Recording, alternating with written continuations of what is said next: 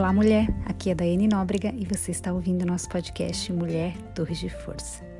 Você está em uma minissérie. Se ainda não ouviu o primeiro, segundo e terceiro episódios, sugiro fortemente que volte três podcasts para que você possa entender o que estamos estudando e aprendendo nessa jornada. Quero encorajá-la a mover-se, a começar aquilo que está em seu coração e pode ser que esteja ardendo aí já há algum tempo. Ei, pare de esperar pelo momento perfeito. Ele não existe. Mulher, há um poder sobrenatural nos pequenos começos. Este é o quarto episódio da nossa minissérie Comece, sua atitude tem poder de transformação.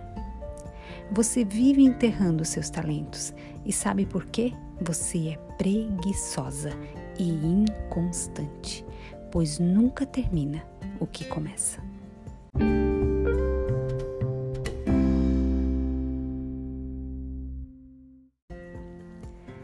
Terceiro episódio, nós falamos no ponto 1 um, que Deus respeita a nossa estrutura. Você se recorda disso? Focamos no verso 15 do nosso texto base de Mateus, capítulo 25, do verso 14 ao 30. Hoje nosso foco será outro, então tome nota aí do segundo ponto. Seja fiel no pouco, que no muito Deus te acrescenta. Nos versos partir do verso 21 até o verso 23, é, nós lemos o seguinte: O Senhor respondeu: Muito bem, servo bom e fiel. Você foi fiel no pouco, eu o porei sobre muito. Venha e participe da alegria do seu Senhor. Verso 22. Veja, veio também o que tinha recebido dois talentos e disse: O Senhor me confiou dois talentos. Veja, eu ganhei mais dois. E o Senhor respondeu: Muito bem, servo bom e fiel. Você foi fiel no pouco, eu o porei sobre o muito. Venha e participe da alegria do seu Senhor. Perceba isso. Seja fiel nas coisas simples do dia a dia, fiel na sua rotina, com a sua família, com o seu trabalho, com aquilo que você ganha, fiel com aquilo que te foi confiado para fazer. Ei, mulher, você é paga para limpar uma casa? Seja fiel com isso. Seja fiel com os produtos de limpeza que te foram confiados. Seja fiel nos teus horários. Seja fiel com o teu marido, que é o cabeça da tua casa.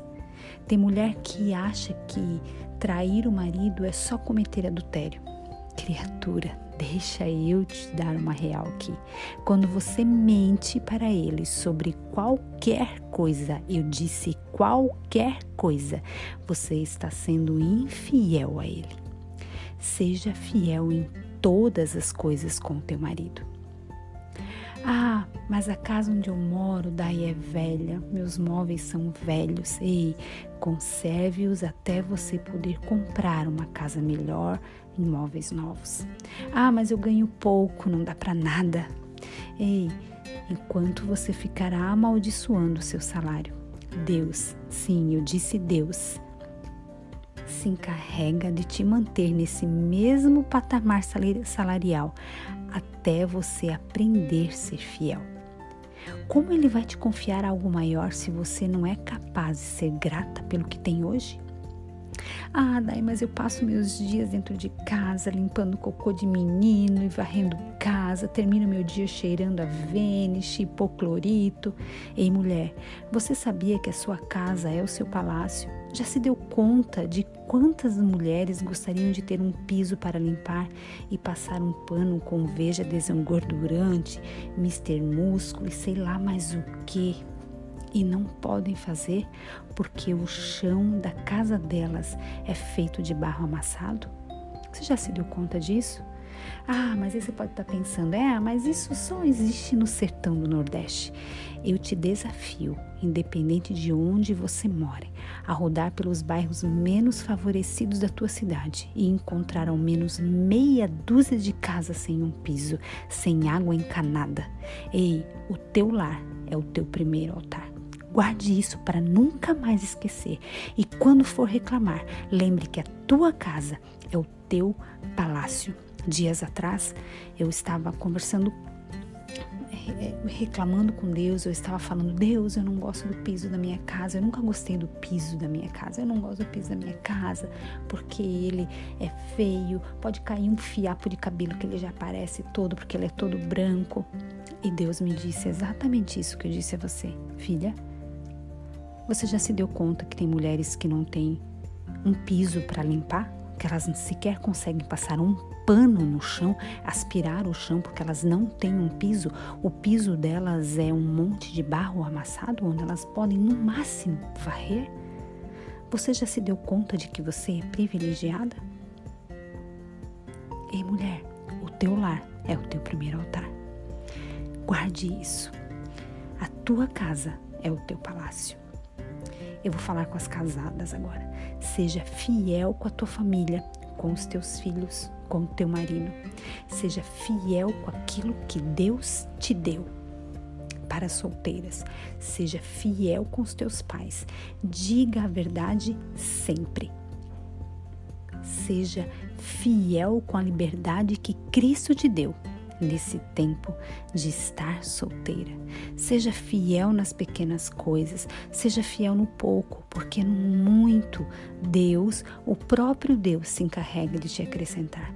Ei, quantas de nós estamos deixando um rastro de infidelidade para trás? Quantas faculdades que você já começou e nunca terminou? Uma delas sequer. Quantos cursos que você começa e não termina?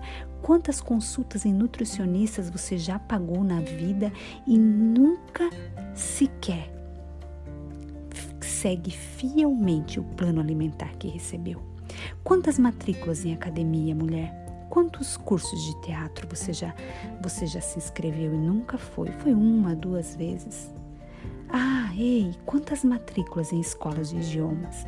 Quantos cursos de tudo quanto é tipo que você se inscreve e nem lembra deles no dia seguinte?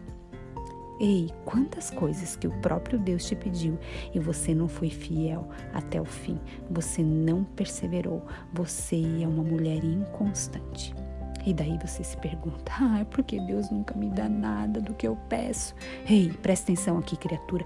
Como Ele vai te dar se com isso que você tem nas mãos você é infiel? Como Ele vai te confiar coisas maiores? Você vive enterrando seus talentos. Você é preguiçosa. Você é uma mulher inconstante. Te falta perseverança, disciplina e autorresponsabilidade. Nunca termina o que começa. E sabe o que é pior? Sempre tem alguém para você culpar. Ou são os teus filhos, o marido, o namorado, o chefe, a vizinha, teus pais, o governo, a pandemia, a chuva, o calor, o casamento ou a solteirice. Pare com isso. Seja fiel com aquilo que Deus já te deu, para que Ele possa te confiar coisas maiores. Você quer mesmo começar algo e concluir o que começou? Seja uma mulher indesistível. Ei, comece. Sua atitude tem poder de transformação. Mulher, você é forte e corajosa. Você é uma torre de força.